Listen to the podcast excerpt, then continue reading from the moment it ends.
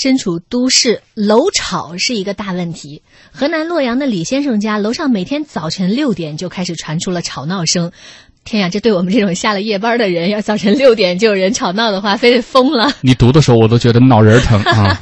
他也是不堪忍受，多次协商无果呢。李先生就在自己家的天花板上安装了一个震楼神器，是什么呢？一台电动马达。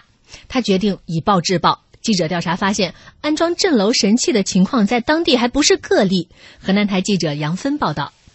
这个所谓的震楼神器，就是在天花板上装了一个电动马达。河南洛阳的李先生家楼上住户家，每天早上六点钟前后就开始吵闹起来，响亮的高跟鞋敲击地板的声音，仿佛就在他脑门上。他找对方协商了十多次，对方态度还挺好，嘴上说以后注意，可高跟鞋的声音依然每天定时响起。后来多次找小区物业投诉，甚至打幺幺零报警，问题始终得不到解决。两个月前，李先生无奈之下，重新花了几千元把卧室装修一遍，在天花板上装了一层厚厚的隔音棉，但这只能挡住一部分噪音。即使他睡在阳台沙发上，还要戴着隔音耳塞才能入睡。在阳台上睡了一个多月后，忍无可忍之下，李先生在自家天花板上安装了一台电动马达，决定以暴制暴。每当楼上吵闹声响起，楼下的电动马达也会随之轰鸣。如此一来，和楼上邻居的关系自然便闹僵了。记者采访发现，李先生遇到的这事儿还不是个个案。这个震楼神器虽然一定程度上解决了楼上噪音吵楼下的问题，但也是邻里矛盾制造神器。洛阳市老城区的张女士告诉记者，他们家宝宝还不到三岁，孩子正是喜欢跑的时候，难免会影响到楼下邻居。于是，楼下邻居就在家里卧室的天花板上装了电动马达。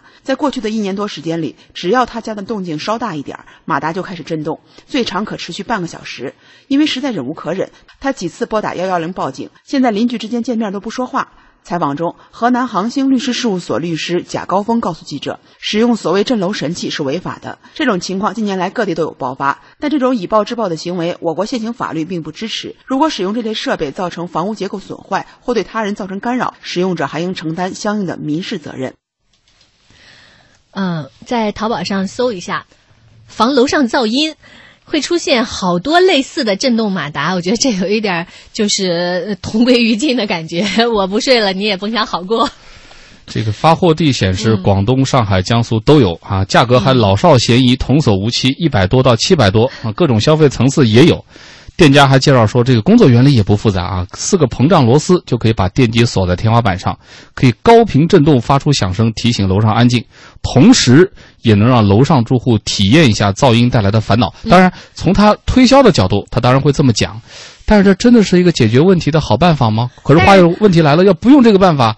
好像也没有别的好办法，是不是？对，你们有没有遇到过这种情况？都怎么解决呢？这个我开始我觉得这人的解决办法挺好，我基本也是这思路，真的。啊，你鼓励吗？但是刚才听完这报道之后，发现违法的这个事儿可能不成，因为是什么呢？他也不是没找物业，他也找了，嗯，幺幺零也不是没打，还没少打，但这个问题一直解决不了，你说怎么办？那只能是也也沟通过了，还是不行，那只能是这种，我我来个小马达。嘟嘟嘟嘟嘟嘟，是吧？无奈之下的维权啊！对，那你说这个事儿，小马达这事儿也解决不了，然后邻居的矛盾闹得很那什么，这个醋搁哪儿酸，盐搁哪儿咸啊？如果是解决这个问题，必须双方都有这个意愿，否则这个事儿会越来越僵。我觉得还是楼上吧，尤其是我们报道了以后，尤其老白也点评这事儿了。楼上是不是如果听见了啊？希望您醒悟一下啊！这事儿咱不对，跟楼下握手言好，互不打扰，邻里和睦，这是最好的结果。我们常说啊，就是个百金买屋，千金买邻啊。就你有个好邻居啊，是非常非常重要的。前提呢，第一个前提就是协商、沟通、耐心的这种沟通。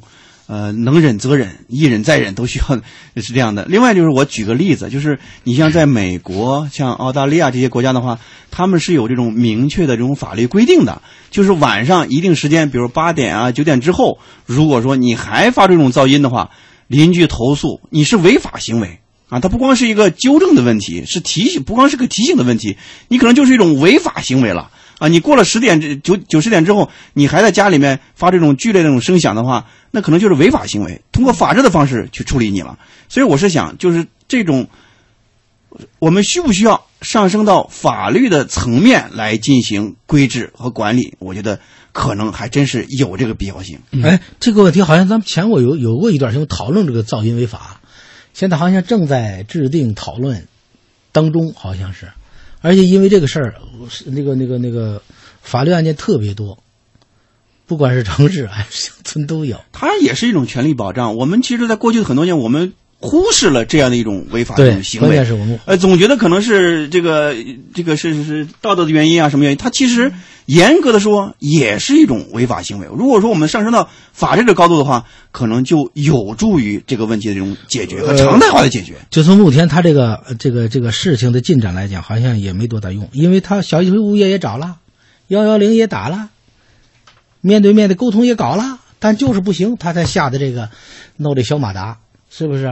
所以这个事儿我就觉得 有法律的法律的这个这个不健全，或者是这个呃规定的缺，但是执法的力度我觉得也没有到位。哎，你们记不记得那个老相声那个老段子？好像是说过吧？这个那个哎，对啊，这后来等一宿扔了一 只，这怎么就扔一只啊？那小伙子说：“这下您睡得好吗？嗨，还不如以前是吧？”我我有时候就在想啊，这种老大难呢，一方面跟这个咱们多多少少，您看您住楼下，有的时候不堪忍说楼上，您想没想过您的楼下有的时候也会容忍一下你的某些看上去一些小瑕疵或者不注意的这个情况，这是一。再一个，跟咱们现在建筑质量是不是也有关系？呃，包括最近一段时间以来啊，这几十年以来，特别是最近这几年以来吧，建的一些新楼，有的时候楼上稍微改造一下，比如楼下本来是卧室的位置，楼上变成了一个打通一个大的厨房，或者怎么着的，再加上经常有比如说外租啊，年轻人比较多啊，就不说开 party 之类了，夜里滚筒洗衣机搅吧搅吧，你这夜里都没法睡，你这个不不沾边，我觉得跟建筑没关系，主要是跟人。还是看人的素质人。的素质吧，我跟你说，我那个小区，我这点我特别满足，就是楼下楼上在墙壁上打一眼儿，比如计划明天打，今天晚上一定敲我们家门说一声，兄弟，明天上午九点左右啊。提，前知会一下。哎，或者八点左右，要么就是在楼道口我小我小舅子来给我打俩眼儿，要不是空调眼儿，要不什么眼儿，他打招呼。要么在楼道口贴个安民告示，哎，各位各位乡邻，我这个可能这两天要装修，可能会发出一些声音。哎，对。我尽量把时间控制在什么时候，工作的时间啊，其他时间如果影响到各位的话，一定多多担待，我给大家表示歉意了啊，请大家一定多多的海涵。这个要不再直接的说吧，我可能就要得罪人了。这个根本问题，我觉得在物业。你说他这这邻里之间闹到这种程度，你物业为什么不管？是不是？他确实是影响了别人了，对不对？而且影响，我觉得不仅影响楼下呀，可能是整个楼都有反应。物业也该管就管，而且幺幺零怎么回事啊？都打了，你去了，你这问题你不解决？你现在问题在哪儿？就是呃管的话于法无据，你怎么管啊？最多就是提醒一下、告知一下、警戒一下，你能把他拘留吗？还真不行，没这个法律的他好像老有点不同我不同意我的意见是吧？你要同意一次，呃真理越辩越明。明，我觉得讨论一下不无坏处。呃，其实这里面还有一个什么原因呢？是这镇楼神器便宜，因为我知道我认识的某些朋友用的是防守的方法，怪怪镇楼神器是吧？不是，真的是防守的方法。什么意思？就是自己给自己天花板做隔音处理，但那个价格就海了去了。就是做这个录音棚的这种成套的设备，当然没有这么夸张。也做了，也做了天花板的一层的这个隔音处理，没有，但是它只能挡住一。部分。对，前两天咱这楼装修那边哒哒哒哒眼儿，你这直播间都能听得见，你不是吗？所以还是要从自身做起，自身做起，还是就是所有的生活细节都要体现你自己的素质。每个人都好了，这个社区就好了。嗯你这个。物业也不用管那么多事儿了，就好像前两天看到朋友圈里说，有的人怎么那么没素质呀？按着电梯就那一步就快冲上电梯了，他嘎把门关上了，就怕你进来。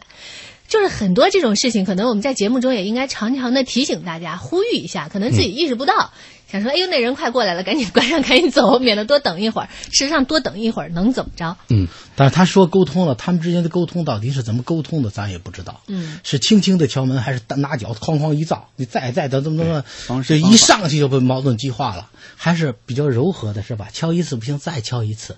如果你比如说弄两或者呢，贴个条子是吧？再贴在电梯厅里啊，那几楼几户的朋友提醒一下。所以这里边的细节咱们好多这个不知道，所以这个点评呢就有可能我想起不太到位。我们家楼下的那个电梯也确实贴了一个条，说我从几月几号到几月几号要装修，那对不住大家了，什么什么的。然后就有人在那条下面写：“ 您为什么要装三个月呀？您这要把这楼拆了我？” 豪华装修，对，基本邻里应该是都是那样的，好对这属个例。这个能贴条已经是一个很好的通报了。啊，您就别指着他还给您出这个这三个月搬家或者是这个短期门口这 hotel 住的这钱了，那就有点奢望了。希望这样的镇楼神器啊，都没有好的这个销路，因为反过来，那说明大家的沟通都能有效果了。